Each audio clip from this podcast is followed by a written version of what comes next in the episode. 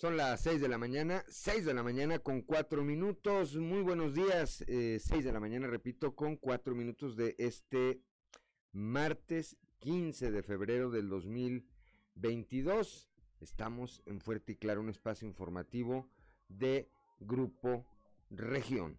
Repito, hoy es martes 15 de febrero, hoy se celebran a quienes llevan por nombre Faustino, a quienes eh, lleven este nombre o a quienes tengan algo que celebrar bueno, pues háganlo. Primero que nada, felicidades y después celebrenlo. Celebren la vida es para celebrar ah, solamente con las precauciones, con las previsiones necesarias. Este 15 de febrero también se conmemora el Día de la Mujer Mexicana. Pues una felicitación a todas, a todas las mujeres. Ahí sí es parejito.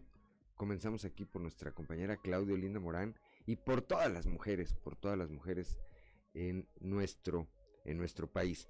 Como todas las mañanas, decía yo, eh, saludo a mi compañera Claudio Linda Morán, así como a quienes nos acompañan a través de nuestras diferentes frecuencias en todo el territorio del estado. Claudio Linda Morán, muy buenos días. Muy buenos días, Juan. Muchas gracias por las felicitaciones y muy buenos días también a quienes nos escuchan a través de región 91.3 Saltillo, aquí en la región sureste, por la región 91.9 región centro, carbonífera, desierto y cinco manantiales. También hay quienes nos escuchan por región 103.5, región Laguna y Durango, por región 97.9 en la región norte de Coahuila y sur de Texas y por región 91.5, región Acuña, Jiménez y del Río en Texas. Un saludo también a quienes nos siguen a través de las redes sociales por la página de Facebook Región Capital Coahuila.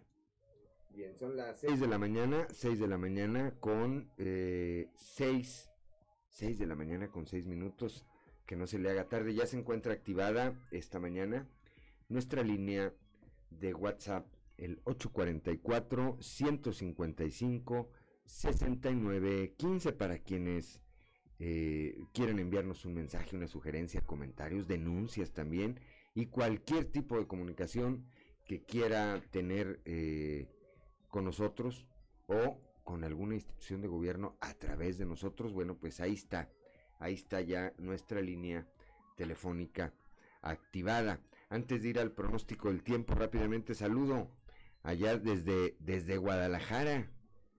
A mi amigo Daniel León Oviedo, dice buenos días, saludos de Guadalajara, en casita descansando ya, mañana volvemos a la carretera, bueno, pues que sea con eh, eh, las, las mayores bendiciones, Daniel, por supuesto. Saludamos también desde Ciudad Frontera, desde Ciudad Frontera, a don Joel Roberto Garza Padilla, rápidamente la frase del día de hoy.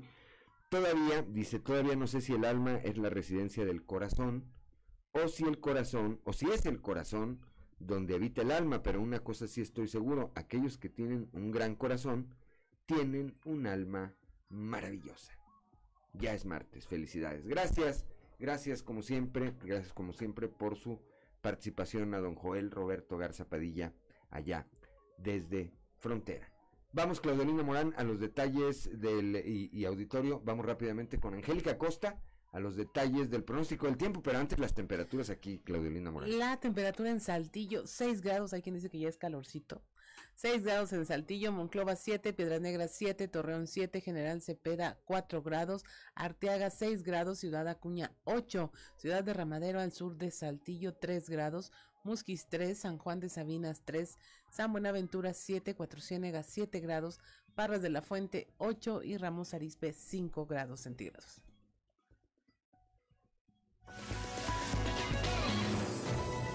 El pronóstico del tiempo con Angélica Acosta.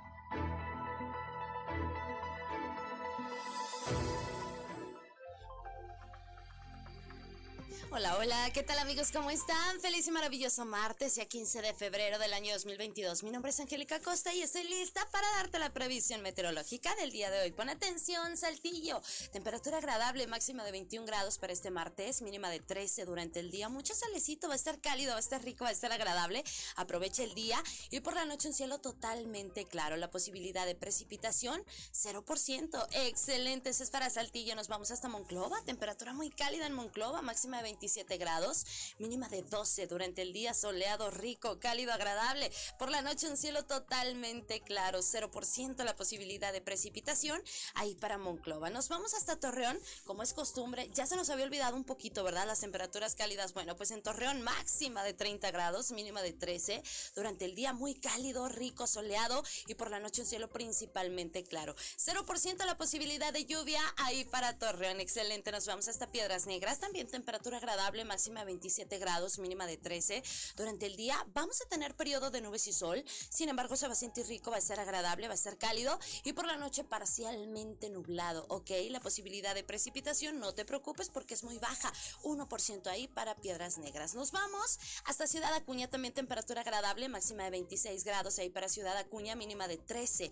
Durante el día principalmente, eh, principalmente soleado, discúlpame, rico, agradable y por la noche vamos a tener áreas de nubosidad. No te preocupes porque la posibilidad de lluvia es muy baja de igual manera, 1%. Ahí está para Ciudad Acuña. Nos vamos hasta la Sultana del Norte, ahí en Monterrey, Nuevo León. Muy bien, temperatura también cálida, 25 grados como máxima para este martes. Espera que marque el termómetro ahí en Monterrey, mínima de 10. Ok, durante el día agradable, mucho solecito, un cielo claro y por la noche de igual manera un cielo totalmente claro. 1% la posibilidad de precipitación. Ahí está, amigos. También nos espera temperatura agradable. ¿Ya escuchaste? Nada de lluvia. Aprovecha tu día y disfrútalo. Gracias. Nos escuchamos mañana con la previsión meteorológica. Cuídate. Buenos días.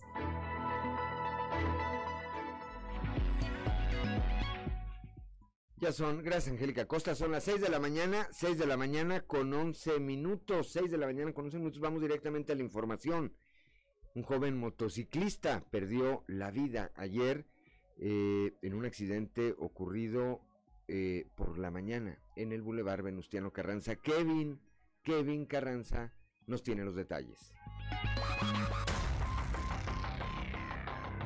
Un joven motociclista perdió la vida en un accidente la mañana de este lunes, luego de intentar sacarle la vuelta a un tráiler motivo por el cual se registró una fuerte movilización por diversas corporaciones policíacas y un intenso caos vehicular. Fue minutos antes de las 12 horas que el joven motociclista, quien fue identificado como José Rodrigo Velázquez Solís, de 22 años, se dirigía hacia su trabajo a bordo de una motocicleta sobre el Boulevard Luciano Carranza, y al querer esquivar un tráiler, derrapó y cayó. Desafortunadamente, el joven no llevaba su casco de seguridad, por lo que su cabeza golpeó contra el asfalto, dejando expuesta la masa encefálica y provocando su muerte casi de manera instantánea. El lugar permaneció acordonado por elementos de tránsito municipal mientras se llevaban a cabo los peritajes correspondientes para posteriormente trasladar el cuerpo a las instalaciones del CEMEFO donde se le realizaría la necropsia de ley. El bulevar Venustiano Carranza permaneció cerrado por casi una hora, por lo que automovilistas que transitaban con dirección hacia el norte se vieron afectados y quedaron varados por un buen rato mientras retiraban el cuerpo y la unidad siniestrada,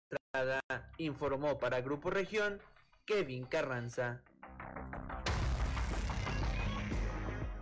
Son las 6 de la mañana, 6 de la mañana con 12 minutos, que no se le haga tarde, Claudia Olinda Morán.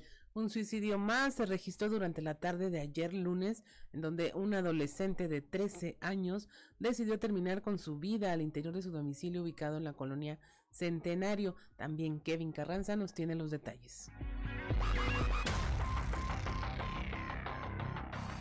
Un suicidio más se registró durante la tarde de este lunes, en donde un adolescente de 13 años decidió terminar con su existencia al interior de su domicilio ubicado en la colonia Centenario. El joven, identificado como Eric Kenay Aguilar, decidió acabar con su vida al interior de su habitación. Cabe mencionar que es estudiante en la secundaria 38. Eric fue encontrado por sus padres pendiendo de una cadena, sin embargo, fue llevado por ellos mismos hasta las instalaciones de la Cruz Roja y fue ahí donde confirmaron que ya no contaba con signos vitales. En el lugar se registró una intensa movilización por parte de elementos de la Fiscalía General del Estado y peritos, quienes acudieron al sitio para tomar conocimiento del deceso y proceder a llevar el cuerpo a las instalaciones del CEMEFO, donde se le realizará la necropsia de ley. Informó para Grupo Región Kevin Carranza. Son las 6 de la mañana, 6 de la mañana con 14 minutos allá en eh, la región carbonífera, en Nueva Rosita, para ser más precisos, un tráiler carbonero se quedó sin freno, se impactó con otro, perdón, con otro tractocamión. Moisés Santiago Hernández tiene esta historia.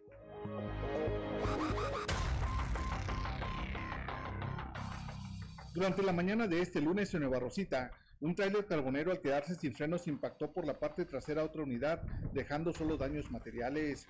Esto ocurrió en el conocido Libramiento Norte con el cruce de la avenida Presidente Juárez.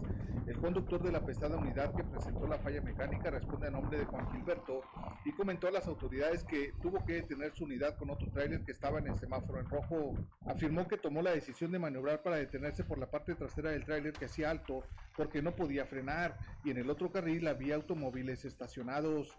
Cabe señalar que ambas unidades son propiedad de la empresa minera carbonífera Mupo SADCB con domicilio fiscal en la ciudad de Sabinas, Coahuila. Los dos camiones iban cargados, uno con cerca de 19 toneladas de carbón y el que hacía alto con 30. El mineral lo trasladaban a uno de los patios de la empresa minera, según se dijo, después de realizar las acciones correspondientes. Informó desde la región carbonífera para Grupo Región Moisés Santiago. Son las 6 de la mañana, 6 de la mañana con 15 minutos, Claudio Linda Morán. La mañana de ayer se llevó a cabo la audiencia de vinculación a proceso en contra de los policías municipales de Saltillo que fueron detenidos por el delito de robo. Christopher Vanegas nos informa. La mañana de este lunes se llevó a cabo la audiencia de vinculación a proceso en contra de los elementos de la Policía Municipal que fueron detenidos la semana pasada por el delito de robo y tras presentarse los datos de pruebas suficientes por parte del Ministerio Público, un juez de control del Centro de Justicia Penal los vinculó a proceso por lo que fueron ingresados al Centro Penitenciario Varonil de Saltillo. La audiencia en contra de Carlos César de 56 años y de José Carlos de 24, ex elementos de la Policía Municipal Preventiva, se llevó a cabo bajo la causa penal 253-2022 por el delito de robo y comenzó a las 10.30 de la mañana, culminando cerca de las 6 de la tarde, con la vinculación a proceso de los imputados. Lo anterior se derivó luego de que la semana pasada se dio a conocer que ambos fueron detenidos por su presunta participación en robos de negocios del primer cuadro de la ciudad, por lo que fueron dados de baja de la corporación municipal y fueron puestos a disposición de la Fiscalía General del Estado. Fue así que el jueves de la semana pasada inició la audiencia en donde se les imputó el delito de robo. No obstante, ante la solicitud de vinculación a proceso del Ministerio Público, la defensa solicitó la duplicidad del término constitucional, por lo que fue este lunes 14 cuando se llevó a cabo este proceso. Y fue tras la presentación de los datos de prueba que la juez Rebeca del Carmen Monsiváis determinó que había elementos suficientes para la vinculación, dando un mes de plazo para que se lleve a cabo la investigación complementaria, dictando la medida cautelar de prisión preventiva para los imputados. Para Grupo Región informó Christopher Vanegas. Ya son las 6 de la mañana, 6 de la mañana con 17 minutos. El próximo 8 de marzo, eh, que también se conmemora el Día de la Mujer, habrá manifestación, manifestación por parte de grupos feministas. Leslie Delgado, Leslie Delgado tiene la información. A través de las redes sociales se dio a conocer que este 8 de marzo, en el marco del Día Internacional de la Mujer, se realizará la manifestación anual nacional por parte de colectivas feministas, además de que a lo largo del mes realizarán diversas actividades para conmemorar esta fecha. El 6 de marzo se efectuará una callejoneada violeta por los derechos de las mujeres. Posteriormente, el día 20, habrá un mercadito para que las emprendedoras puedan ofertar diversos artículos. Asimismo, se llevarán a cabo talleres de defensa personal y diversas temáticas. Adicionalmente, todas las actividades serán transmitidas por medio de la plataforma Zoom y para la marcha feminista, las organizadoras solicitan a las participantes reunirse en la Plaza Nueva Tlaxcala a las 4.30 de la tarde portando una pañoleta violeta o verde como símbolo del movimiento. Cabe recordar que el movimiento del 2020 fue la que tuvo mayor convocatoria y presencia de mujeres. A partir de esta fecha se marcó la tradición de salir a tomar las calles una vez al año con el propósito de visibilizar sus derechos y pedir que cese la violencia de género, ya que México se sitúa entre los 10 primeros lugares en el mundo. Informó para Grupo Región Leslie Delgado. Son las 6 de la mañana, 6 de la mañana con 19 minutos, Claudelina Morán. El gobernador Miguel Riquelme supervisó el Centro de Cómputo y Comando C2 en la Dirección de Seguridad Pública en Torreón. Ahí señaló que inicialmente la idea fue tener las cámaras del C4 conectadas con este C2, sin embargo, se fue más allá y ahora el mando especial de la laguna tiene acceso directo a tener en tiempo real más cámaras. Estas cámaras, eh, bueno, pueden buscar un vehículo o el rostro de quien haya cometido algún delito o, o ilícito y se tiene una una base de datos donde se alerta cuando alguien se acerca y es marcado como delincuente en alguna de estas etapas judiciales. 6 de la mañana con 19 minutos con el objetivo de dar seguimiento a las políticas públicas de coordinación entre todos los sectores. El secretario de Inclusión y Desarrollo Social, Manuel Jiménez, mantuvo una reunión de trabajo con la Unión de Organismos Empresariales de la región sureste para invitar a la iniciativa privada a sumar esfuerzos y participar en la gran estrategia social de la administración estatal. La fórmula, dijo, para tener los mejores resultados siempre ha sido trabajar coordinados, sociedad civil, iniciativa privada y gobierno, juntos como un gran equipo. Ya son las 6 de la mañana con 20 minutos, estamos en Fuerte y Claro.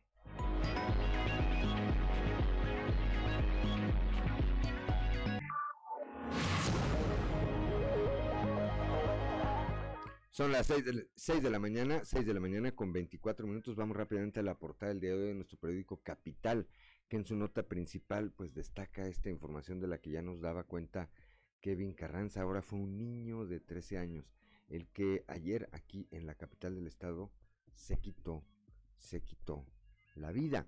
Por otra parte, eh, el gobernador eh, Miguel Requelme estuvo ayer allá en la región lagunera, específicamente en Torreón, allá junto con el alcalde de ese municipio, Román Alberto Cepeda, supervisaron el centro de cómputo y comando C2 en la Dirección de Seguridad Pública Municipal. Este ya va a quedar enlazado, ahora sí interconectado, perdón, con el C4 del gobierno estatal y esto va a permitir obviamente una mejor y más rápida reacción en materia de seguridad durante todo el tiempo que estuvo al frente del municipio de Torreón Jorge Cermeño, bueno, pues esto nunca, esto nunca fue posible. Más adelante estaremos platicando hoy con Natalia Cepeda de esta encuesta Pasa Axal de Panzazo, una encuesta aplicada a saltillenses. Aquí pues le dan apenas un 7 de calificación a, el, eh, a esta empresa que se encarga de suministrar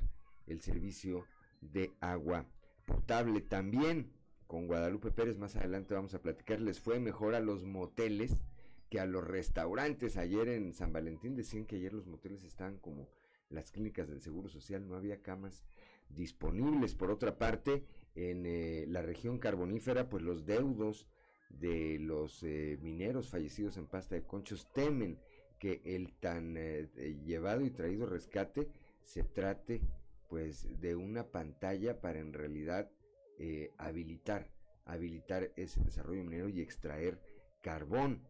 Eh, ya platicamos hace, eh, comentamos hace un momento esta reunión de trabajo que sostuvo el secretario de Inclusión y Desarrollo Manuel Jiménez con la Unión de Organismos Empresariales aquí en la región sureste. El gobernador Miguel Riquelme también se refirió el día de ayer a la situación financiera del Estado. Ahí dijo estables y fuertes las finanzas de Coahuila.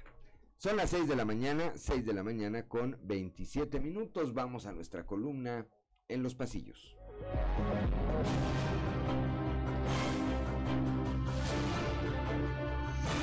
Y en el cartón de hoy, impugnación.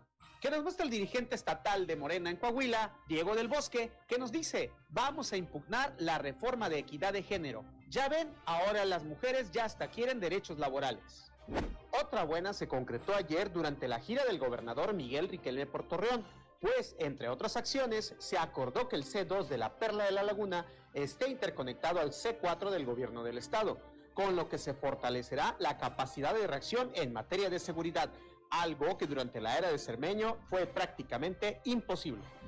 La senadora Verónica Martínez acudió el día de ayer al vecino estado de Nuevo León para acompañar a su informe al presidente de la Sala Regional del Tribunal Electoral. Ahí le tocó coincidir con el gobernador Samuel García, con quien lleva una buena relación desde que estuvieron juntos en el Senado de la República, cuando incluso llegaron a viajar en plan familiar y de trabajo a Qatar, país en donde el próximo diciembre se llevará a cabo el Mundial de Fútbol. A propósito de seguridad, quienes se reunieron ayer fueron el secretario de Gobierno Fernando de las Fuentes y el general Guillermo Alberto Nava Sánchez, comandante de la sexta zona militar, quienes, entre otros temas, seguramente abordaron la próxima visita del presidente López Obrador a Piedras Negras y Ramos Arizpe. También en encuentro de trabajo, el secretario de Educación, Francisco Saracho, quien en Torreón se reunió con alcaldes y funcionarios de los ayuntamientos de La Laguna para hacer una evaluación sobre el avance en la rehabilitación de escuelas y el regreso a clases seguro, planteado para concretarse el ya próximo mes de marzo.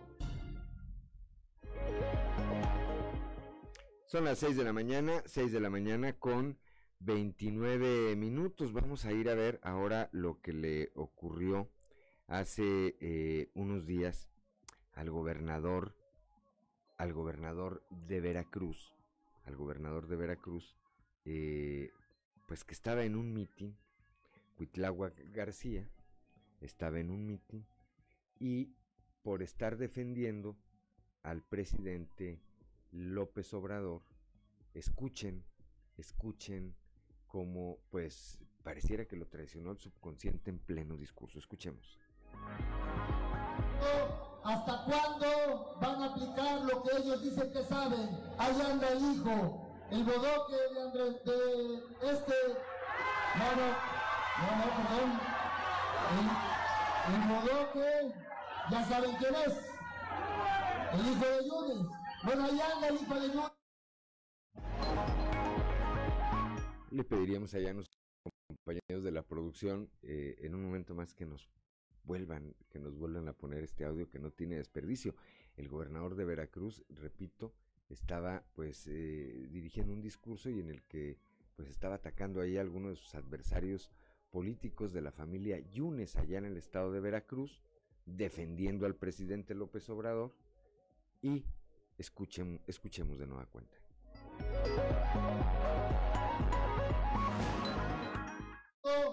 ¿Hasta cuándo van a aplicar lo que ellos dicen que saben? Ahí anda el hijo, el bodoque de Andrés, de este, no, no, no, perdón, el, el bodoque, ya saben quién es, el hijo de Yunes. Bueno, ahí anda el hijo de Yunes. 6 de la mañana, 6 de la mañana con 31 minutos. Bueno, pues terrible lo que le pasó terrible lo que le pasó al gobernador de Veracruz. No me defiendas, compadre, le haber dicho el presidente. 6 de la mañana con 31 minutos. Vamos con Israel Navarro y su colaboración en Clave de Fa.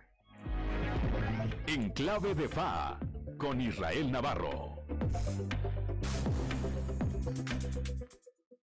El presidente falló el tiro y falló mal. Al hacer públicos los ingresos de Carlos Loret de Mola en la mañanera, desencadenó una movilización en redes sociales en apoyo al periodista. No porque sea muy querido, para nada, el tipo es polémico, sino por el abuso de poder evidente de AMLO para exhibirlo. Todo en represalia por el reportaje de la llamada Mansión del Bienestar en la que habita el hijo del presidente, José Ramón López Beltrán, y su familia en Texas. Esta es una crisis severa para López Obrador porque viola varios mandamientos del Evangelio según San Andrés. Y voy por partes. El primero es la austeridad republicana. Hasta hace unos meses al presidente se le llenaba la boca criticando a la clase media aspiracionista. Si ya tenemos zapatos, ¿para qué más? Si ya se tiene la ropa indispensable, solo eso. Si se puede tener un vehículo modesto para el traslado, ¿por qué lujo? decía el presidente. Bueno, pues ahora es difícil de explicar por qué su hijo no comulga con estos principios. Segundo, la lucha contra la corrupción.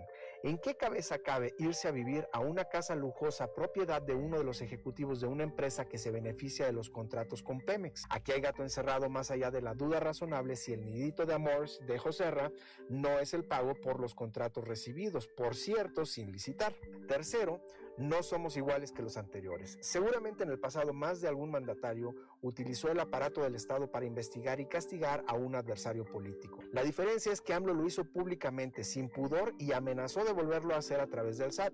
lo cual puso al descubierto una actitud eminentemente autoritaria. Y para colmo de males, 15 días después de iniciar la crisis, López Beltrán aclara que sus ingresos provienen de una empresa propiedad de un asesor ad honorem del presidente que ni website tenía hasta un día antes de hacer la oportuna aclaración. Así pasamos de al al parecer la señora tiene dinero, al todo es producto de mi trabajo, como declaraba cierta ex primera dama. No, esta crisis no se trata de Loret.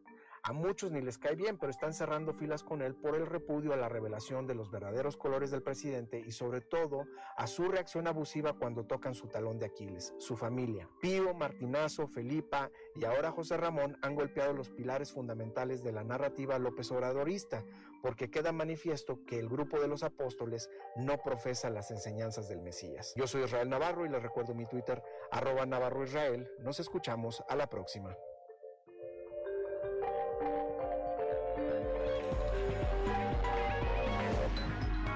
Son las 6 de la mañana con 33 minutos, Claudelinda Morán. Hoy es martes 15 de febrero, pero si usted quiere saber qué ocurrió un día como hoy, vamos a las efemérides con Ricardo Guzmán. One, two, three o'clock, four o'clock, rock. ¿Quiere conocer qué ocurrió un día como hoy? Estas son las efemérides con Ricardo Guzmán.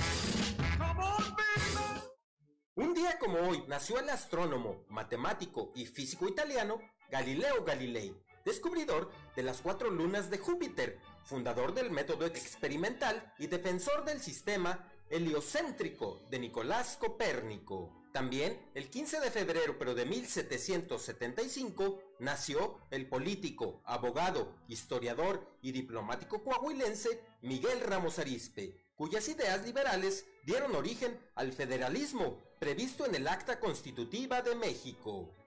Y un día como hoy, pero de 1925, se realizó en el Teatro Principal de la Ciudad de México el primer concierto en el que se utilizó el sonido 13, invento del compositor mexicano Julián Carrillo, que consiste en un sistema basado en divisiones menores que el semitono. Son las 6 de la mañana, 6 de la mañana con 35 minutos. Vamos rápidamente a un resumen de la información nacional.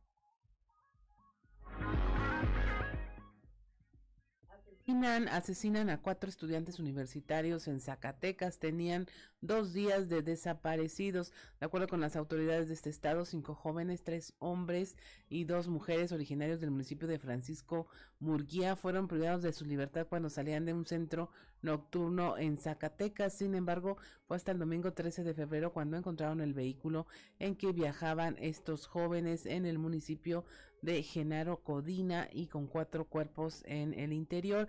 Aunque la dependencia omitió los nombres de las víctimas, la Universidad Tecnológica del Estado de Zacatecas lamentó el asesinato de dos de sus estudiantes, Irving Castor Reyes y Natalio Torres Valderas, ambos de 21 años de edad. Víctimas de la violencia tendrán acceso prioritario a guarderías, esto según un reconocimiento que hizo la Suprema Corte de Justicia de la Nación, que otorga prioridad en el acceso a guarderías a hijos de madres jóvenes, estudiantes, víctimas de violencia intrafamiliar y madres solteras. Autorizan en Chihuahua al menos una decena de bodas LGBT más eh, al menos una docena de parejas del mismo sexo fueron admitidas para casarse en las bodas colectivas. Estas parejas ya no tuvieron que recurrir a los amparos como en años pasados y ahora se presentan ante el registro civil y admiten este trámite. La Ciudad de México, empresarios turcos denunciaron un atraco millonario en una habitación de hotel, esto en el centro de la Ciudad de México, denunciaron el robo de 5 millones de pesos en joyas y 13.600 dólares en efectivo. Dicen que los delincuentes seguramente conocían sus movimientos. Los afectados detallaron que el atraco fue dentro de la habitación del hotel y a pesar de que pidieron ayuda, ni empleados ni otros inquilinos los ayudaron. Dijeron que todo lo robado pertenece a una empresa también de origen turco. Y finalmente, eh, según la Conducef, Banamex, Bancoppel y Santander lideran los reclamos de usuarios del total de quejas que se recibieron por diversos sectores del sistema financiero mexicano de enero a septiembre del 2021. Estos bancos concentraron el 91% de los reclamos, según dio a conocer la Comisión Nacional para la Protección y Defensa, Defensa de los Usuarios de los Servicios Financieros. Y hasta aquí la información nacional. Gracias, Claudio Morán. Como son las 6 de la mañana con 38 minutos, vamos a la región centro ya con Guadalupe Pérez. Bueno, pues por lo menos allá en la región centro, y me parece que ese eh, podría ser un ejemplo del resto del estado, los moteles. Los moteles tuvieron más actividad desde el fin de semana previo a San Valentín. Les fue mejor que a los restaurantes. Guadalupe, muy buenos días. Muy buenos días, saludos desde la región centro. Tenemos entrevista con Armando de la Garza, empresario hotelero en la región centro y representante de turismo en la Canaco. El consejero de la Cámara señaló que este 14 de febrero vino a generar un repunte favorable para los negocios restauranteros y moteles y hoteles en la región. Eh, los más beneficiados obviamente son los restauranteros. Pero ¿qué pasa con los moteles de paso? Bueno, los moteles de paso eh, se, vienen, se vienen festejando desde el día sábado y domingo y lunes, sobre todo aquellos que tienen dos parejas, ocupan un día para pasarlo con la novia y otro día para pasarlo con la nueva formal. Es una fecha muy especial, la verdad. Eh, los hoteles de paso regularmente ocupan hasta un 50 o 60% más eh, de, lo, de, los días tradicionales, o sea, casi casi se duplica eh, su ocupación y, la derrama, tomando en consideración el tipo de población, el número de personas que, que de alguna u otra forma se en esta fecha y el gasto promedio, la derrama económica en la región centro de Coahuila pudiese superar los 20 millones de pesos, o sea, es una derrama importante, ¿no? Como lo precisa Armando de la Garza, alrededor de 20 millones espera que genere esta celebración del Día del Amor y la Amistad entre hoteles, moteles y restaurantes. Gracias a esta festividad, siendo el 14 de febrero una de las festividades más importantes del año. La próxima será el 10 de mayo. Saludos desde la región centro para Grupo Región Informa, Guadalupe Pérez. Son las 6 de la mañana, 6 de la mañana con 40 minutos. Armando de la Garza siempre tan claridoso, ¿verdad? Bueno, llevan a la básica y a la contigua, dirían, ¿verdad? Si habláramos en términos electorales, el 13 y el 12 llevan a la contigua y el 14, que es el mero día, pues llevan a la básica. 6 de la mañana, 6 de la mañana con 40 minutos, estamos en Coahuila.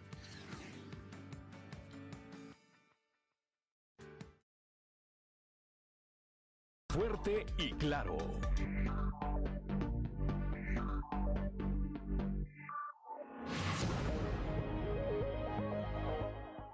Son las 6 de la mañana, 6 de la mañana con 45 minutos. Somos Claudio Linda Morán y Juan de León y estamos aquí en Fuerte y Claro para todo el territorio del estado de eh, Coahuila. Bueno, pues eh, el partido eh, Morena fue acusado fue acusado ante las instancias judiciales por violencia de género. Leslie Delgado, que ya está en la línea telefónica, nos tiene la información. Leslie, muy buenos días. Hola, ¿qué tal? Muy buen día, Listo. saludo con gusto a nuestra escuchas y que nos sigue a través de redes sociales. Efectivamente, pues el día de ayer, eh, cuatro trabajadoras del partido político Morena eh, presentaron eh, una denuncia en contra del secretario de Finanzas Juan Alberto Casas, un guardia de seguridad que eh, labora también en las instalaciones de este partido y pues también el dirigente estatal Diego del Bosque ante el Centro de Justicia y Empoderamiento de la Mujer, precisamente por violencia de género. Y pues bueno, a grandes rasgos ellas eh, nos dijeron, primero, en primera instancia, que eh, querían mantener el anonimato por temor a, represalias de estas personas que señalaron y por segundo que eh, eh, pues bueno eh, fueron despedidas injustificadamente tras contagiarse de COVID-19 y también de otras situaciones como explotación laboral que ellas eh, fueron víctimas también de esto y vamos a escuchar la información que nos dijeron al respecto. Pues bueno, es complicada por un partido que realmente protege según con los cursos y con todo lo que ellos difunden e, en contra de la violencia de la mujer, incluso de la violencia política, cuando ellos mismos son los que ejercen esa violencia hacia nosotras las mujeres. Eh, las mismas que estamos denunciando la violencia de género por parte del secretario de Finanzas, Juan Alberto Casas Hernández, por parte del guardia que tienen ahí de seguridad, Manuel Ruiz Carrillo, por parte de Diego Eduardo del Bosque Villarreal, que ha sido totalmente indiferente a unas sabiendas de la situación que se le reportó y no hizo nada. Lo estamos haciendo eh, público porque pues estamos solicitando el apoyo, no creemos justo que se nos haya tratado de esa forma. Eh, estuvieron ejerciendo violencia hacia nosotras en muchos sentidos. El guardia, respaldado por el secretario de Finanzas, pues eh, calumniándonos, incluso acusándonos de haber vendido información y queremos que lo compruebe, queremos que muestre las pruebas de lo que él está hablando de nosotras. Dos años sin vacaciones, nunca se nos dio ningún descanso, nos adeudan a mí en lo personal ocho meses de sueldo que no me han querido pagar. Son las seis de la mañana, seis de la mañana con 48 minutos. Bueno, pues ahí está, échense ese trompo a uña. Habrá que preguntarle el día de hoy a Diego del Bosque, a los diputados eh, locales por Morena, qué opinan con respecto a esta denuncia. Gracias, Leslie Delgado, por su información. Le deseo que tenga usted un excelente martes. Igualmente, excelente día y al pendiente de la información. Gracias a Leslie Delgado, son las seis de la mañana 6 de la mañana con 48 minutos. En un momento más, Claudelino Marán, vamos a ir allá a la región carbonífera con Moisés Santiago Hernández, en donde, eh, bueno, el día de ayer la caricatura de nuestro periódico Capital creo que ejemplifica de manera perfecta lo que está ocurriendo allá. Parecía Barlet, Manuel Barlet, con una nariz así de Pinocho, haciendo los, los, como si iniciaran las labores de rescate. Decía, ya merito, ya merito, porque pues eh, todo esto que ha venido ocurriendo a partir de la promesa del presidente, eh, pues no se ve, no se ve concretado lo que está, pues evidentemente ya causando molestia. Claudia Linda Morales. Así es, Juan, se van a cumplir ya 16 años de esta eh, tragedia minera del 19 de febrero de 2006 y nuestro compañero Moisés Santiago ya está en la línea para comentarnos los pormenores, porque recién se habló de que ya había llegado la maquinaria para el rescate. Buenos días, Moisés. ¿Qué tal? Buenos días, Claudia y Juan. Es un placer saludarles. Pues sí, como bien lo están comentando, eh, esta situación que se ha alargado demasiado, los dedos de pasta de conchos ven truncado ese anhelado rescate. Temen que solo se esté rehabilitando la mina 8 para poder operar y sacar el carbón, ese preciado oro negro que se encuentra ahí. Aida Griselda Farías González, viuda de Eliud Valero Valero, señaló precisamente eso. Incluso menciona entre sus comentarios que el presidente no ha cumplido porque les había prometido estar en la región carbonífera por lo menos cada seis meses para estar pendiente de estos trabajos. Aunque menciona ella que sí se ha trabajado, pero se está rehabilitando la mina solo para extraer ese preciado oro negro. Esto es lo que nos comenta la viuda.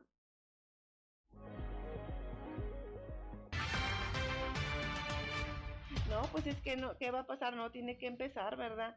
Tiene que empezar porque esa fue una, este, eh, una, ¿cómo se diré? Una promesa o un arranque que había dado el, presidente, ¿verdad? Aunque el presidente, pues, este, francamente aquí eh, no nos ha cumplido, ¿verdad? No nos ha cumplido y, este, porque él había dicho que iba a venir cada seis meses. Yo les digo a, a los compañeros cuando me preguntan, que de primero pues yo estaba este, tranquila porque ya vieron ustedes que se vinieron los tiempos de elecciones, ¿verdad? Pero pues ya pasaron esos, en el mes de abril se le tocaba empezar las elecciones, pero ya después ya pasó, ya pasó otro año, octubre, y ahora estamos a febrero y pues no, no hemos tenido noticias de él. este, pero, y pues el rescate, pues ya, ¿cuánto? Y empezó con esto, ya es un año, casi cuatro meses y, y hasta la fecha, mm, la verdad no creo, ¿verdad? Que se llegue a realizar, pero vamos a tener que estar puchándolos para que se haga, ¿verdad? Y que cumplan con lo dijo el señor presidente. Ustedes como ven ahorita, pues nada más la mina se está poniendo, como les digo yo a ellos, la está poniendo bonita. ¿Por qué? Porque este, de antemano, como todos sabemos, y en la minuta que nos dieron en México, que al terminar el rescate, pues ellos iban a, hacer cargo ya del, del, del cargo. 6 de la mañana con 52 minutos. Pues muchas gracias, Moisés, por mantener este pulso sobre la región y lo que ocurre con todas estas familias de pasta de conchos. Así es, Claudia, estaremos pendientes para seguir informando qué es lo que ocurrirá. Al parecer, pues hay mucha inconformidad por parte de los deudos. Se estarán realizando reuniones de forma frecuente con representantes de CFE y representantes del gobierno federal para llegar a una solución definitiva en, en, cuanto a esta situación. Al pendiente, Moisés, de lo que ocurra por allá y que tengas una excelente jornada. Muchas gracias, buen día. Excelente día para todos. 6 de la mañana, 6 de la mañana con 52 minutos. Gracias a Moisés Santiago Hernández. Vamos a ir rápidamente hasta la región Laguna, ya con mi compañero Víctor Barrón. Ayer estuvo eh, en esa región, particularmente en Torreón, el gobernador Miguel Riquelme, ahí se refirió, se refirió al estado de las finanzas de nuestra entidad. Víctor Barrón, muy buenos días. ¿Qué tal amigos de Grupo Región en temas de la comarca lagunera? Al referirse al tema de las finanzas de la administración estatal, el gobernador Miguel Ángel Riquelme Solís dijo en Torreón que fue mediante una reorientación eh, de recursos eh, que la entidad ha logrado estabilidad y fortaleza en los rubros de salud, educación, reactivación económica y seguridad pública. En ese sentido, escucharemos a continuación lo que comentó. Primero hay un manejo responsable de las, de las finanzas estatales. Hay una reorientación que no, que no se esconde, que es algo que públicamente lo ven. Coahuila, como ustedes bien lo saben, en el 23 tendrá proceso electoral local y no por ello hemos cambiado la forma de administrar el presupuesto o el recurso o el recurso público. Hoy Coahuila está fortalecido en materia de salud, de educación y de seguridad pública, así como de la reactivación económica. Son eh, cuatro rubros que hoy permiten a Coahuila seguir equilibrado y estable. Es decir, el dinero no se está metiendo a ocurrencias. Es a, la, a lo que realmente requiere Coahuila en este momento. Estamos convencidos que si manejamos bien la pandemia en materia de salud, podemos reactivar nuestra economía con mayor fortaleza. Estamos convencidos también que si continúa Coahuila con los indicadores que lleva hasta hoy en materia de seguridad, tendremos empleo y tendremos también mayor certidumbre para quien viene a invertir o quien quiere incrementar su productividad aquí en nuestra, en nuestra entidad. Esto es todo en la información. Desde La Laguna reportó Víctor Barrón. Un saludo a todo Coahuila. Son las 6 de la mañana con 55 minutos. Gracias a Víctor Barrón allá desde la región lagunera. No se vaya en un momento más. Natalia Cepeda de Consultoral. Vamos a hablar sobre este ejercicio que se hizo para saber cómo está evaluada la eh, empresa Axal acá en la región sureste. Y otra, le preguntaron, le preguntaron, ahorita nos va a decir Natalia, a cuántas personas, cuál era el equipo de fútbol favorito. Hombres. Van a ver qué sorpresota.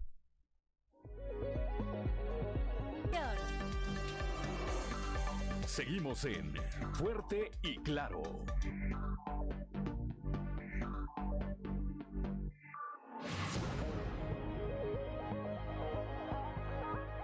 Son las 7 de la mañana, 7 de la mañana en punto. Vean lo que ocurrió ayer en el municipio de Pachuca, allá en el estado de Hidalgo. La forma en que policías municipales someten a un par de adultos eh, mayores. Este fue uno de los videos que alcanzó por la tarde-noche.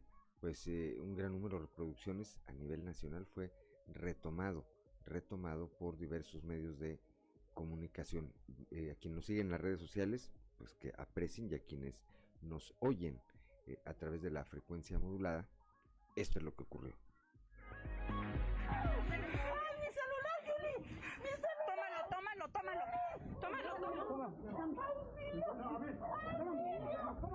Me están lastimando. Necesito tres personas para detener a una.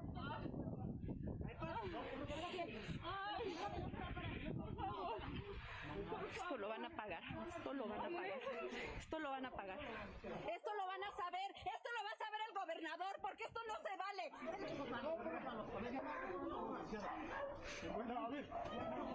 ¿Por qué se quita su placa? ¿Por qué se quitó la placa de su nombre? A ver, ¿por qué se quitó la placa de su nombre? Esto lo va a saber el gobernador, y eso se los aseguro.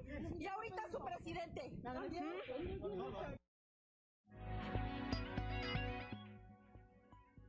7 de la mañana con un minuto. Eran pues una pareja de la tercera edad, una mujer y su esposo, no tenían en regla los papeles de su comercio. Y eso provocó pues que los detuvieran como si fueran, eh, pues no sé, unos asesinos peligrosos. Tres policías sometiendo a una señora en el piso una señora que debe tener, pues no sé, 68, 70 años. Y al señor entre dos elementos de la policía municipal. Por la noche, el ayuntamiento de Pachuca confirmó que hubo un exceso en el uso de la fuerza y por lo pronto suspendió a los elementos que participaron que participaron en pues eh, en este abuso en este abuso de autoridad. Repito, pues fue una de las, eh, uno de los videos que eh, dio vuelta ayer en las redes. Son las 7 de la mañana, 7 de la mañana con dos minutos rápidamente. Ayer por la noche, ayer por la noche un hombre fue atropellado por el tren aquí en eh, Ramos Arispe. Esta persona se debate entre la vida y la muerte en las instalaciones del Seguro Social número 2 luego de haber sido investido por el tren en el ejido. Eh, repito, ayer por la noche, luego de varias horas lograron retirar la máquina de encima de su pierna, la cual eh, pues le provocó esta, este eh, atropellamiento, le provocó fuertes lesiones que pues sin duda ameritará, ameritará que le fuera amputado por completo, amputada por completo su pierna derecha. El hombre fue identificado como Francisco Solís Cortés y fue trasladado hasta las instalaciones de la Clínica 2 del Instituto Mexicano del Seguro Social, a donde eh, llegó pues en un estado bastante crítico por eh, la lesión, por un lado, y por otro, pues por la gran cantidad de sangre que perdió a consecuencia, a consecuencia de estas, estas lesiones. Son las 7 de la mañana, 7 de la mañana con 4 minutos, como ya lo habíamos comentado, y está con nosotros Natalia Cepeda, de Consultoral, con quien, eh, bueno, pues vamos a platicar acerca de este estudio que se hizo ahora. Este tiene que ver particularmente aquí con la región sureste, específicamente con la capital del estado, con respecto a la forma en que eh, la empresa Aguas de Saltillo es calificada, calificada por eh, los saltillenses. Primero, el contexto con Claudio Linda Morán. Así es, eh, una encuesta muy interesante, eh, particularmente porque deja ver que los saltillenses sí cumplen con la con el organismo, pero que no se sienten beneficiados de correspondidos de la misma manera, en particular cuando reportan fallas. Hay, hay datos ahí interesantes. fue una encuesta que se aplicó aquí, aquí en región sureste a 600 saltillenses. Platícanos, Natalia Cepeda, muy buenos días. ¿A cuánta gente encuestaron? Claudia, Juan, buenos días al auditorio. Fueron 600 personas a las que se les hizo esta, esta encuesta, este sondeo, pero el primer filtro que, que tomamos fue que esas 600 personas fueran las encargadas de realizar o, los encargados de eh, realizar eh, pues los pagos, ¿verdad? De estar ellos al pendiente de, de, los costos y de las cuestiones administrativas del hogar. Ahí fue el primer filtro que tuvimos y bueno, determinamos que fueran 600 personas las que nos respondieran esta encuesta. Y después pues bueno, ya nos fuimos con, con, lo demás, ¿no? ¿Qué dijeron Claudelina Moreno? Eh, a la primera pregunta fue que cómo consideraban el costo por el servicio de agua potable, que si lo consideran justo o no, en la mitad y la mitad dijeron barato, la mitad, que les cobraban por debajo de lo que podría ser el precio, y el 50% dijo que era mm, costoso.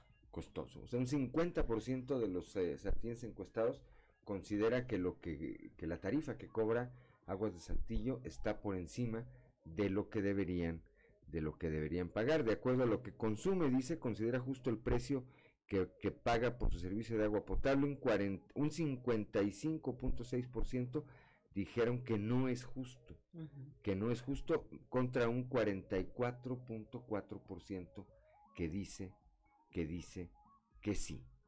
Eh, la siguiente, Natalia Cepeda. Antes de irnos a la, a la, siguiente pregunta, en cuanto a la respuesta que tuvimos del 50% de barato o costoso, eh, el servicio del agua, decidimos realizar este trabajo dividiendo eh, la ciudad, dividiendo Saltillo por sectores. Sí, nos fuimos en el sector norte, sur, para saber el contexto. Sí, hay una muestra de todos los sectores eh, Hay una muestra, entonces por eso vemos que es 50%, 50% del costo que es barato, que es caro, pero luego vemos la respuesta de, de si le parece eh, justo el precio que está pagando, vemos que no, obviamente un sector de la ciudad nos dijo eh, esa respuesta y la respuesta positiva, pues bueno, fue también otra parte del sector encuestado, ¿no? Bien, la siguiente, la siguiente pregunta, eh, ¿cómo califica usted el servicio de suministro de agua potable en el lugar en donde vive? El 61.1% nos dijo que es bueno, regular el 33.3% y malo el 5.6%. Bien, Claudio Linda Morán.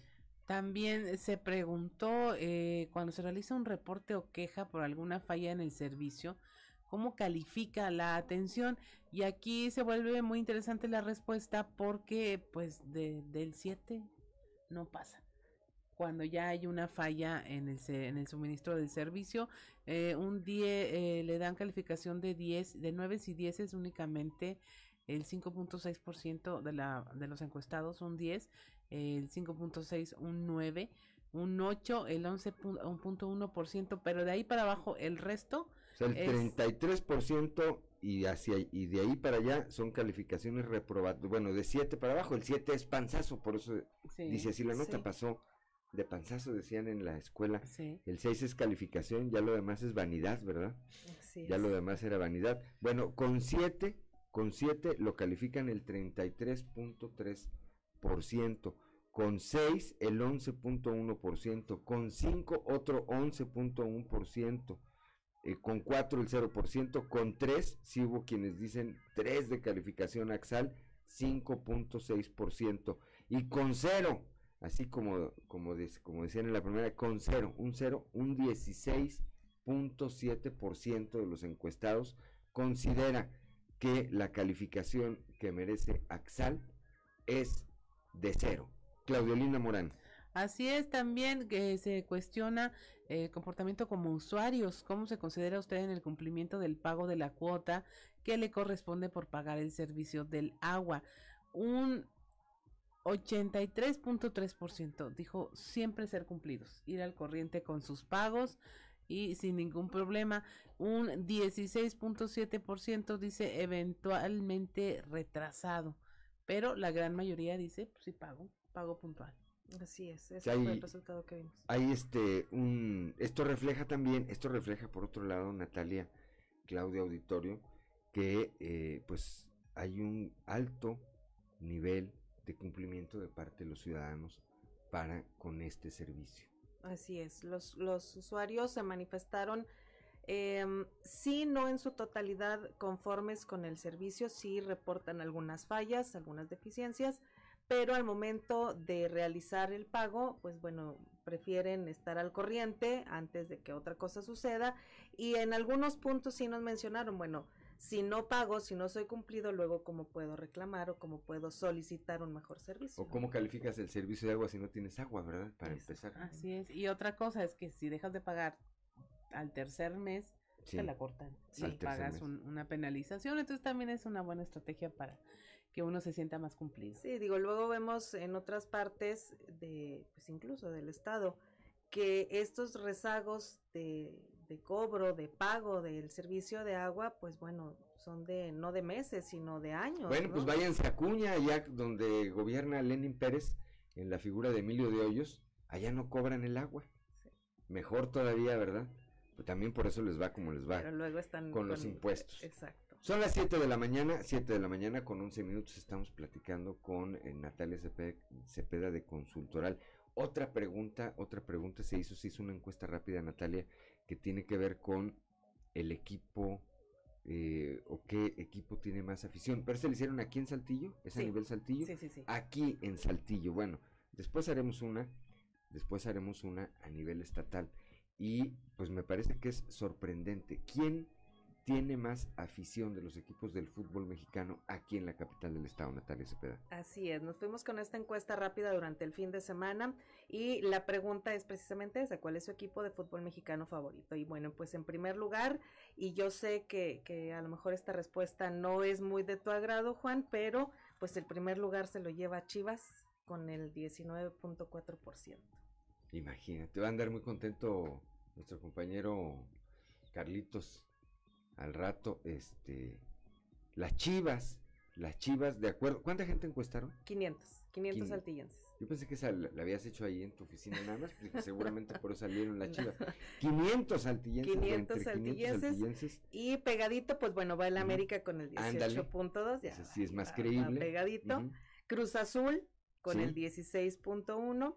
Santos con el 13.2. Pensaríamos que Santos podría ir un poco más arriba, pues porque, bueno. Pero no pues, es tiene, a ver, el Santos tiene afición en la laguna. En la laguna. Hay que decirlo. Y sí. cuando va a una final o cuando va a un torneo internacional, pues sí me parece que todo el estado podemos sentirnos Santos.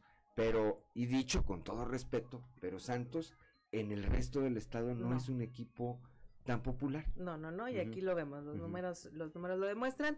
Y de igual forma pensaríamos que por la cercanía a Monterrey, eh, los equipos regios, tanto Tigres como Rayados, podrían tener un poquito más de afición, pero no, van rezagados, Tigres con el 12%, Rayados poquito menos, 11.1. La sorpresa creo fue Atlas. Pues yo creo que a partir de que De que después de ¿no? 70 años lograron ganar un campeonato. Creo yo que va por ahí. Se que- reposicionaron. Sí, va por ahí. Y pues bueno, los Pumas con el 4%. Los Tú le vas a los rayados, ¿verdad? Yo soy Rayado. Todavía juegan en la primera división, igual que los Tigres. Yo pensé que ya no jugaban. Aquí nos estamos dando Ay, cuenta claro que sí. sí juegan, que sí juegan todavía. Regresaron muy rápido de, de su viaje rumbo a Qatar, pero Ajá. todavía están jugando. Muy, muy rápido. Ni por el souvenir llegaron. Fueron, fueron a conocer, ¿verdad? Sí. Fueron a conocer. Y luego habrá que retomar eh, el tema de la encuesta de la semana pasada, La donde se, es. marcaba como favorito a los Rams, ¿verdad? Sí. Y pues fueron, Y fueron los campeones. fueron los campeones. Así es. Y aquí toda esta cabina le iba a, a los bengalíes. Eran, eran contrarios. Sí. Aquí falló la muestra. Aquí, bueno, fallaron los pronósticos, no Los la muestra en pronósticos, realidad. Sí, porque ¿verdad? aquí iban mayoría bengalís y, y pues bueno, el triunfo se lo lleva Rams. Bueno, pues nada más para que se anden ahí. Este, el equipo favorito, por lo menos en esta encuesta aplicada en Saltillo particularmente, son las Chivas Son las Chivas. del Guadalajara, seguidas por el América, decíamos. Sí, el América y Cruz Azul. El América, Cruz Azul, aparecen ahí con algún porcentaje también importante. Santos, Monterrey y Tigres, obviamente, obviamente por, por la cercanía.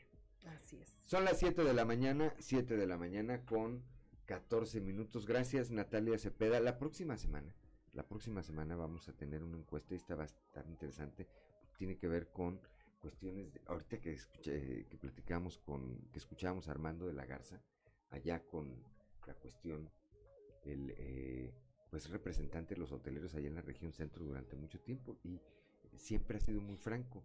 Le decían que, que cómo le había ido en estos días de San Valentín, tanto al sector hotelero como al sector restaurantero. Y él dijo, no, pues el sector hotelero o motelero fue el que le fue mejor, porque desde el fin de semana comenzaron las celebraciones con motivo del el Día del Amor y la Amistad. Dijo, pues traen a la novia, a, la, a, la, a la novia, a la contigua, ¿verdad?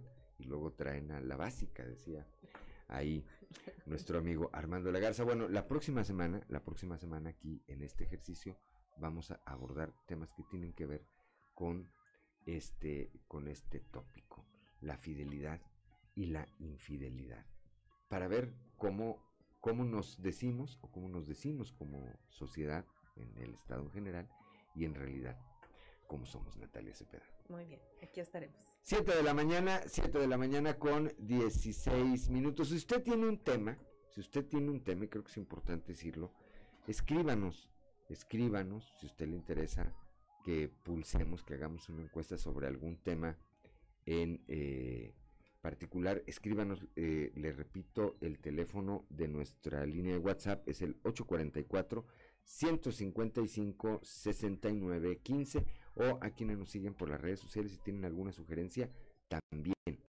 también aquí estamos atentos, atentos a ella. Son las 7 de la mañana, 7 de la mañana con 16 minutos. Vamos con Noé Santoyo al mundo de los deportes. Resumen Estadio con Noé Santoyo.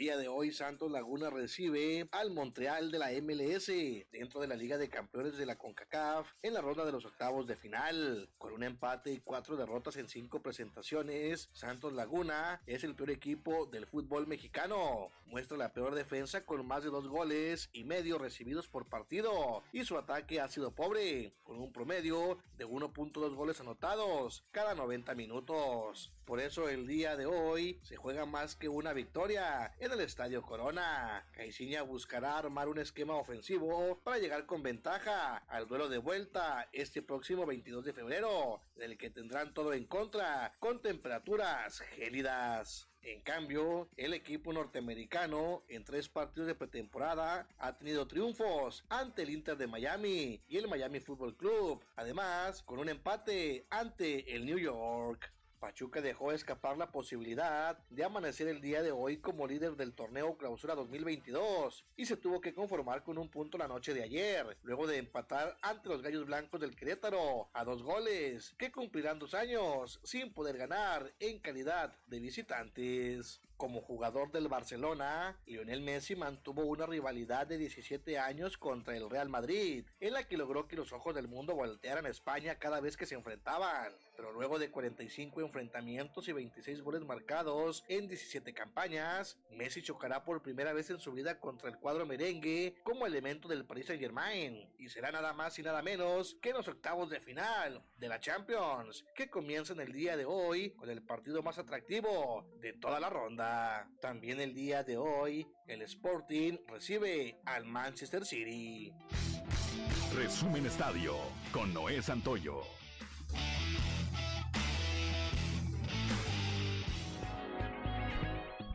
Son las 7 de la mañana, 7 de la mañana con 19 minutos. Rápidamente, la Coparmex a nivel nacional no va a emitir ninguna postura respecto a este ejercicio de revocación de mandato del presidente Andrés Manuel López Obrador. Escuchemos a su director en Saltillo, Miguel Monroy. ¿Qué tal compañeros? Buenos días. Esta es la información para el día de hoy. La Coparmex a nivel nacional no emitirá ninguna postura respecto al ejercicio de la revocación de mandato del presidente Andrés Manuel López Obrador, dijo el director de la Coparmex Saltillo, Miguel Monroy. Agregó que es por esta situación que tampoco se emitirá ningún posicionamiento de la Coparmex a nivel regional. Honestamente, haciendo un análisis con este tema de la, de la consulta, eh, te comento, en política todo se vale. Y este tema de la consulta, entonces lo que sí te quiero comentar es que como institución, como Coparmex, nosotros no nos vamos a manifestar ni a favor ni en contra de la, de la, de la consulta. Eh, es una decisión ciudadana y personal. Entonces, eh, sí, honestamente te digo que no vamos a estar a emitir eh, una, un comunicado ni a favor ni en contra de la consulta a nivel nacional. Esta es la información para el día de hoy. Buen día. Son las 7 de la mañana, 7 de la mañana con 20 minutos. Estamos en Fuerte y Claro.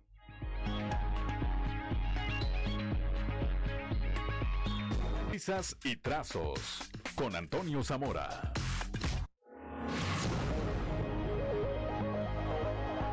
Ya son las 7 de la mañana, 7 de la mañana con 25 minutos, como todos los días desde la región centro, ya desde la capital del acero, nuestro eh, compañero y amigo periodista Antonio Zamora con las trizas y los trazos. Toño, muy buenos días.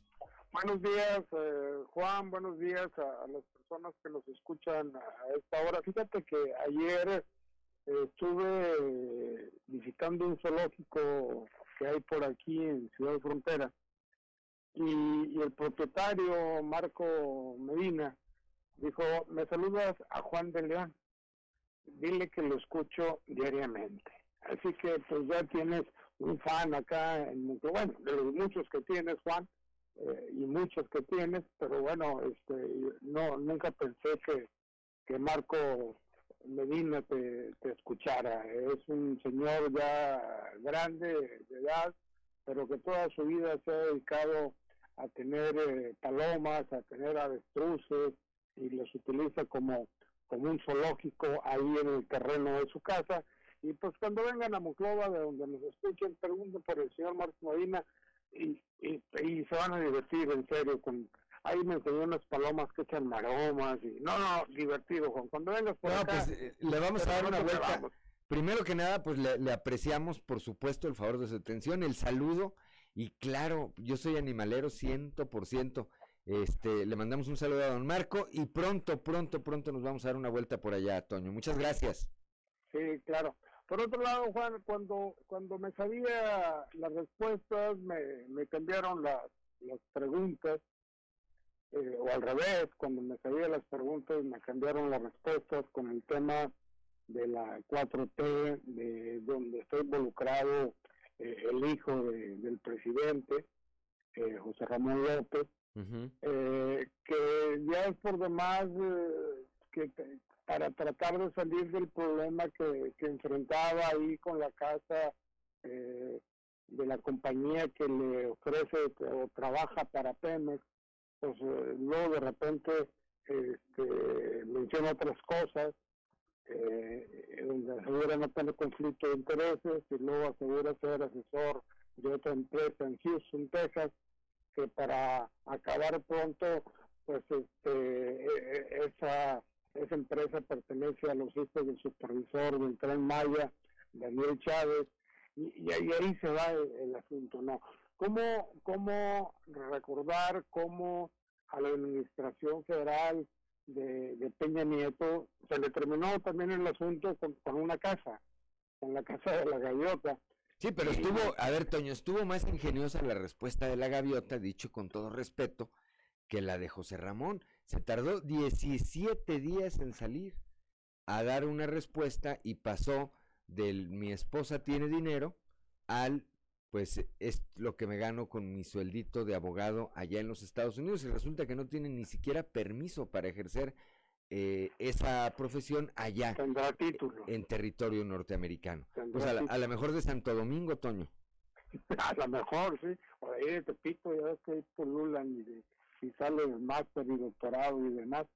Y luego el otro tema, Juan, que, que es nacional, sí, de acuerdo, pero que que por lo visto Andrés Manuel López Obrador está comprando conciencia, eh, como lo ha hecho con los guachicoleros ahí en Puebla, que siguen ejerciendo, ejerciendo ese, oficio, y ahora con el tema de los eh, de la autopista, de las casetas de peaje allá en Ciudad Obregón, en la ruta de Guaymas a, Ciudad de Obregón, que también este pues había unos yaquis por ahí pidiendo cuotas y dijo Andrés Manuel, dijo, no, no, no, no importa, este, ya hablé con el gobernador de Sonora, Alfonso Brazo, para que los ayude a investigar.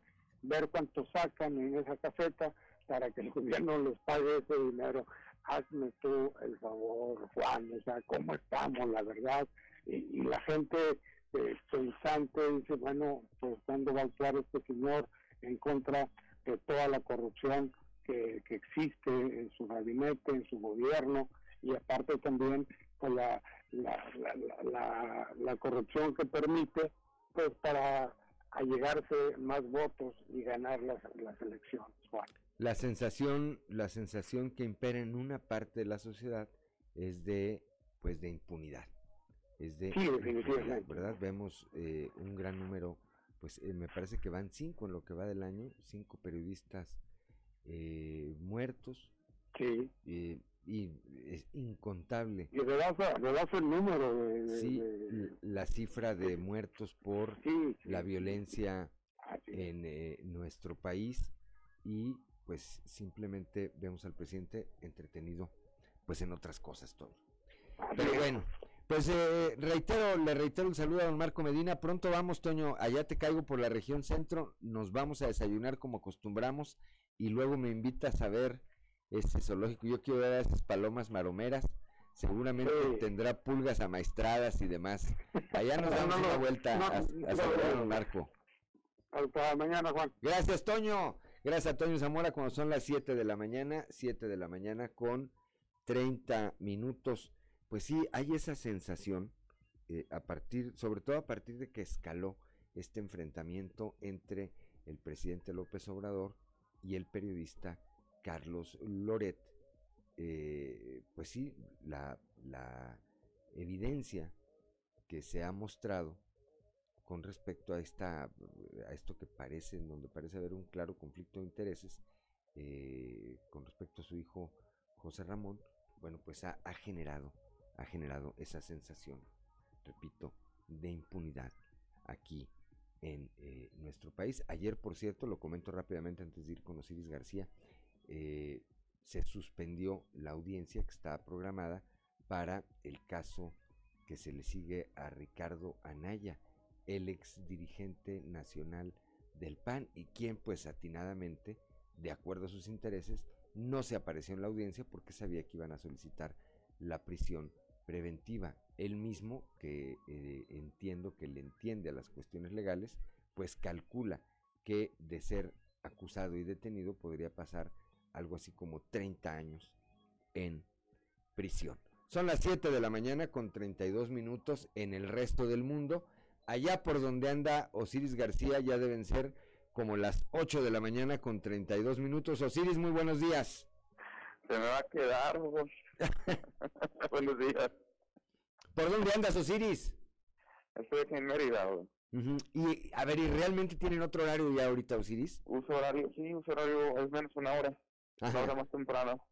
O sea, allá son las 8.32. Perdón, una hora, una hora más tarde. Perdón. Sí, allá son las 8.32 en este momento. Sí, pues imagínate, dos, dos horas más temprano me levanté hoy esperando la llamada. Y me levanté, corrí 21 kilómetros vos, esperando la llamada. Regresé y dije, no me llamaron. Ahora sí que... Ahora me toca a mí y les dije. Disculpa la pregunta, ¿y si andarás en Mérida bien? No, no, sé que, haya sido a dar otro lado, Siris, ¿no? Oye, oye, eh, uno entiende que puede, se puede, se me puede hacer más tarde, pero ¿cómo se me puede hacer más temprano? Sí, ¿Qué tenemos este martes, Osiris García? Muy buenos días otra vez. Ah, este, bastante contento. De hecho, eh, el análisis que he estado haciendo últimamente y que me hace feliz es poder tener unos medios de comunicación que cada vez son más abiertos, que cada día son menos controlados por los poderes o los sigue el poderío de facto y que las personas pueden conocer de forma más fehaciente las las cosas que, que acontecen. Eso vaya a colación también de lo de de lo del señor hijo del presidente y que ha estado dando la nota últimamente. Estoy bastante contento de que el, el, análisis postrero, el análisis final vos, que tengo de eso es, vaya, eso, que tenemos medios de comunicación plurales y que ya podemos hablar de las cosas más abiertas, así sea el hijo del presidente. Aunque, aunque este Morena ha sido comparado con el PRI de los 70, en realidad en esa apertura de medios de comunicación pues no hay una no hay una verdadera comparación que podamos tomar como real. Cuando hace hace unos hace unas semanas, no, no hace unos meses, hace como unas semanas, eh, yo yo hablaba de lo de del posicionamiento de Jericó, el diputado federal. Recibí dos tipos de críticas. Una era como, primero sí, tú no eres físico, porque me dijeron, ay, ahora resulta que Osiris es físico y sabe de esas cosas, ¿no? Y pues no, solo estaba utilizando una analogía de la física, de las leyes de la física de Newton, para explicar algo que, que era pues, más o menos evidente. Y en el segundo sentido, en la segunda vertiente que, que recibí la crítica, era como, eso nadie lo toca, Osiris. Eh, nadie está hablando de eso ahorita en los medios de comunicación, de un, de un posible, de un posible rompimiento de Jericó con, con el PRI. Pero luego, dos días después, todos empezaron a hablar de eso. Y, y como decía, a veces eh, una máxima de la publicidad, no hay mala publicidad. De pronto ya estaba ahí eh, Jericó en todos los medios de comunicación, eh, hablando, bueno, bien los medios hablaban de un rompimiento, algunos hablaban incluso de traición de parte del diputado federal hacia la, hacia, pues hacia el PRI, hacia el gobierno, en algún, de alguna manera, eh, y, y eso ya va marcando algunas cosas respecto a, a, la, a la pluralidad.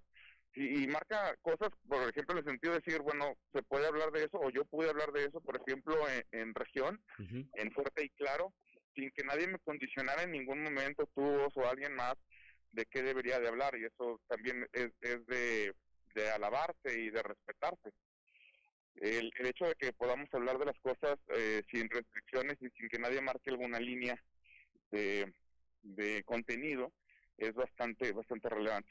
Y, y también bueno que, que se van construyendo las democracias a través de esa pluralidad y de la de la de la facilidad que tenemos de hablar de ese tipo de cosas. Entonces creo que ahora hablando de de de, de, de Loret de Mola por ejemplo si pues podemos no estar de acuerdo con algunas cosas de su carrera o cómo ha construido su carrera y su y su imagen, pero definitivamente a todos los mexicanos hacen, nos hacen falta los tipos de voces plurales para poder después tomar una eh, un análisis personal y hacer nuestras propias conclusiones, ¿verdad? A ver, ah, yo ahí coincido contigo, es decir, podemos estar de acuerdo o no, podemos ser fans o no de Carlos Loret. Eso es una cosa. En lo que me parece que sí están coincidiendo la gran parte de la opinión pública es que el ciudadano presidente en ese en esa reacción eh, furibunda que ha tenido ante lo que él considera una calumnia en contra de su familia, esté utilizando públicamente las instituciones públicas, como en este caso eh, la Secretaría de Hacienda, el Sistema de Administración Tributaria, para en cadena nacional instruirle a esta dependencia que investigue y que difunda los ingresos de un particular como es el señor Loret. Me parece, ahí sí que regresamos 70 años en la historia, Osiris. Así es, mira, es esos intentos de Andrés Manuel por volver a hacer, a tener el país del control totalitario que tenía el PRI en los 70 y, y como que con esa idea de poder se quedó en su mente.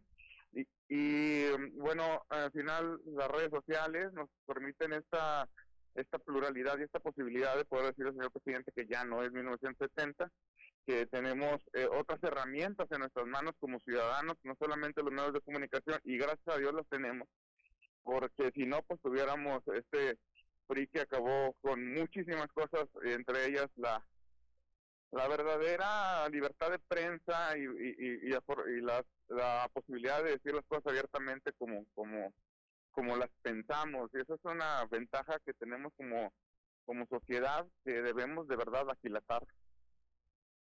Mira, eh, hace, a partir de este tema, hace unos días, eh, un, un par de amigos, que no voy a decir sus nombres en las redes sociales, traían una, eh, pues traían una polémica. Uno como que estaba defendiendo la postura del presidente y otro estaba defendiendo la postura de Loret.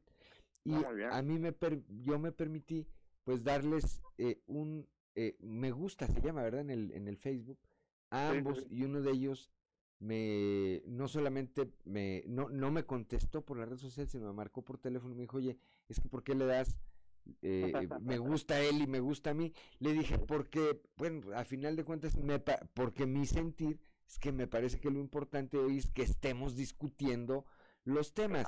En algún momento pues, alguien, alguien se le va a dar la razón, sea el presidente o sea Loret, pero a mí lo, lo más importante que me parece en este momento, eh, auditorio Osiris, es que estemos como sociedad discutiendo, discutiendo estos eh, temas que tienen que ver pues con la democracia, con el rumbo del país, este, y, y con todo respeto, que no, que nuestra prioridad no sea ahorita pues estar tristes o contentos porque Nodal y Belinda ya no son novios.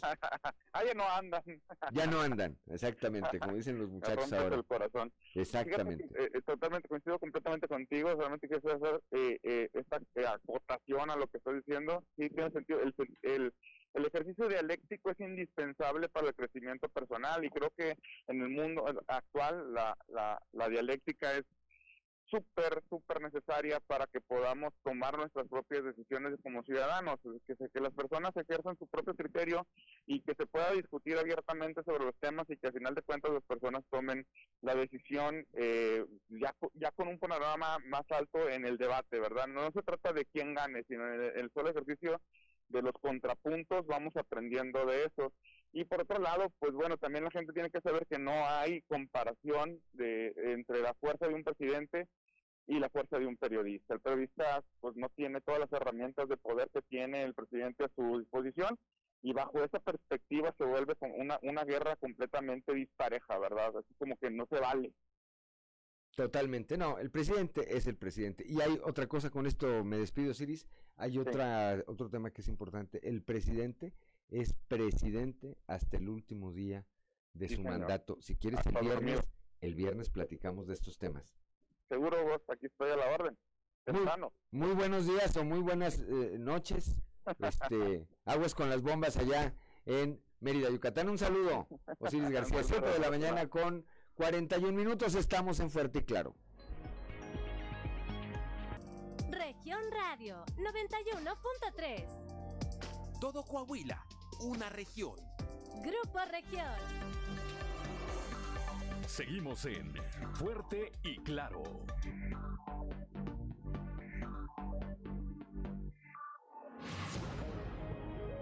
Siete de la mañana con 47 minutos. Antes de ir al resumen de la información nacional nos llega un mensaje con respecto a esta encuesta que presentábamos. No tenemos el nombre, luego hay, hay que, eh, vamos a pedirle a quien nos mande mensajes que nos ponga su nombre, pero nos dice, buenos días, respecto al costo del agua, este se debería triplicar, dice, para ver si así la gente la cuida y no desperdicia y no la desperdicia lavando banquetas. Es un recurso que ya es escaso. Gracias, gracias de verdad por su comentario, por su opinión. Aquí está eh, lo que usted nos envió, así lo leímos de manera textual. Ahora sí, Claudelina Morán, un resumen de la información nacional. En Zacatecas asesinan a cuatro estudiantes universitarios. Tenían dos días desaparecidos. De acuerdo con las autoridades estatales, cinco jóvenes, tres hombres y dos mujeres originarios del municipio de Francisco Murguía fueron privados de su libertad cuando salían de un centro nocturno en Zacatecas. El domingo 13 encontraron el vehículo en el que viajaban, el cual estaba abandonado sobre una carretera estatal con cuatro cuerpos en el interior, aunque se omitieron los nombres de las víctimas. La Universidad Tecnológica del Estado de Zacatecas lamentó el asesinato de dos de sus estudiantes, Irving Castor Reyes y Natalio Torres Valderas, ambos de 21 años de edad. Víctimas de la violencia tienen acceso prioritario a guarderías. Esto lo reconoció la Suprema Corte de Justicia de la Nación, quien le da validez a esta prioridad a hijos de madres jóvenes, estudiantes, víctimas de violencia intrafamiliar y madres solteras. Autorizan en Chihuahua al menos una decena de bodas LGBT. Ah, esto luego de que fueron admitidas para casarse en bodas colectivas sin que tengan que recurrir a los amparos como ocurría en años pasados. Hay 558 matrimonios de parejas del mismo sexo registradas, de los cuales 200 son masculinos y el resto de mujeres.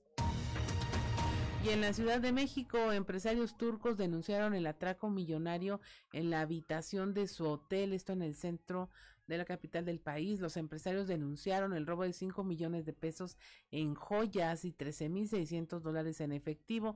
Aseguran que los delincuentes posiblemente conocían sus movimientos ya que el atraco fue dentro de la habitación del hotel y a pesar de que pidieron ayuda ni empleados ni otros inquilinos los ayudaron. Y hasta aquí la información nacional.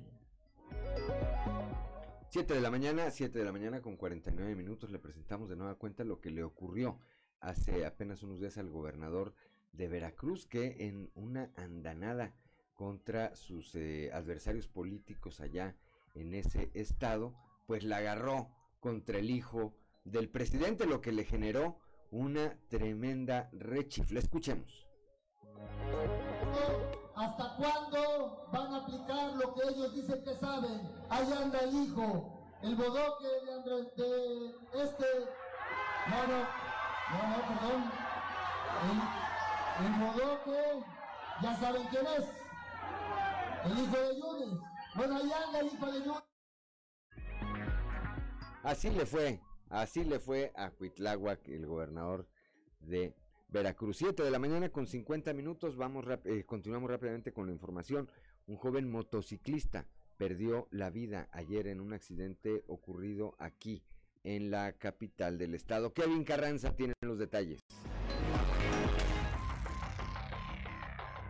Un joven motociclista perdió la vida en un accidente la mañana de este lunes, luego de intentar sacarle la vuelta a un tráiler motivo por el cual se registró una fuerte movilización por diversas corporaciones policíacas y un intenso caos vehicular. Fue minutos antes de las 12 horas que el joven motociclista, quien fue identificado como José Rodrigo Velázquez Solís, de 22 años, se dirigía hacia su trabajo a bordo de una motocicleta sobre el Boulevard Luciano Carranza, y al querer esquivar un tráiler, derrapó y cayó. Desafortunadamente, el joven no llevaba su casco de seguridad, por lo que su cabeza golpeó contra el asfalto, dejando expuesta la masa encefálica y provocando su muerte casi de manera instantánea. El lugar permaneció acordonado por elementos de tránsito municipal mientras se llevaban a cabo los peritajes correspondientes, para posteriormente trasladar el cuerpo a las instalaciones del CEMEFO, donde se le realizaría la necropsia de ley.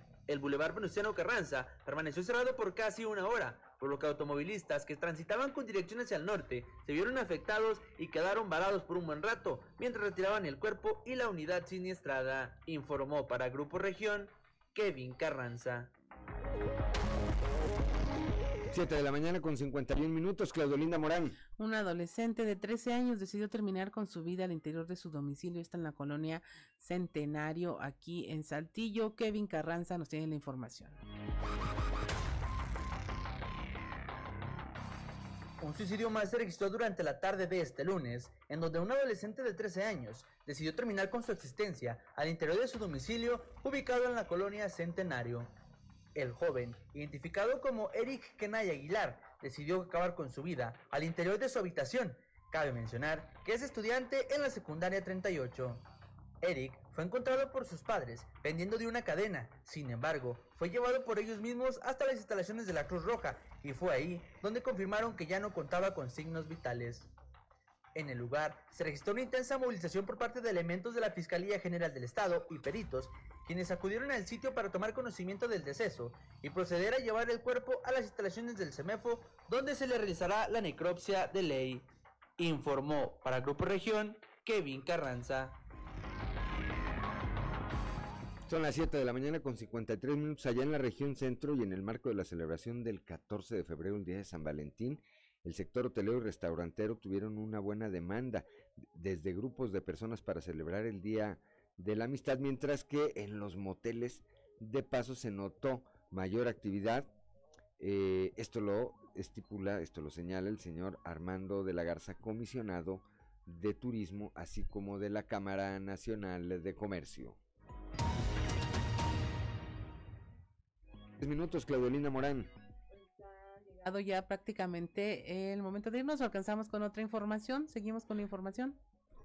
Al referirse al tema de las finanzas de la administración estatal, el gobernador Miguel Riquelme dijo que mediante una reorientación que le ha dado estabilidad y fortaleza en los rubros de salud, educación, reactivación económica y seguridad pública, eh, el eh, gobernador dijo también que no invierte en ocurrencias, sino en, en las necesidades reales de la entidad, lo que le permite mantenerse como un Estado equilibrado. Y finalmente, tres extrabajadoras del partido político Morena presentaron la mañana de este lunes una denuncia en contra del secretario de Finanzas, Juan Alberto Casas, de un guardia de seguridad, así como del dirigente estatal de este partido, Diego del Bosque. Eh, la denuncia se interpuso ante el Centro de Empoderamiento de la Mujer por violencia de género. Los afectadas, quienes omitieron revelar sus datos personales por temor a represalias, señalaron que fueron despedidas injustificadamente tras contagiarse de COVID-19. Además, de que recibían malos tratos por parte de la dirigencia. Y hasta aquí, y hasta aquí el, eh, la información. Y bueno, pues ya son las 7 de la mañana, 7 de la mañana con 54 minutos. Prácticamente ya nos vamos esta mañana de martes 15, es quincena, es quincena. Hoy es día que nos, que nos tratan bien, ¿verdad? Nos hacen lonche y todo. Hoy es día que nos consienten. Ayer 14 de febrero y hoy 15, pues imagínense. Ah, no se crea. Pásela bien, pásela bien. Le aprecio el favor de su atención. Como siempre, le agradezco a Ricardo Guzmán eh, la producción, a Ricardo López en los controles, a Ociel Reyes y Cristian Rodríguez, Cristian Rodríguez y Ociel Reyes que hacen posible la transmisión de este espacio a través de las redes sociales, a Claudia Olinda Morán, como siempre, por su acompañamiento, pero sobre todo le, le aprecio a usted el favor de su atención. Antes de despedirnos, Graciela Jaramillo eh, Muñoz, como siempre, nos envía saludos, saludos a Graciela Jaramillo. Y bueno, pues ya nos fuimos, lo esperamos mañana a partir de las 6 y hasta las 8 de la mañana, aquí en Fuerte y Claro, un espacio informativo de Grupo Región, bajo la dirección general de David Aguillón Rosales. Yo soy Juan de León y le deseo que tenga usted el mejor de los días.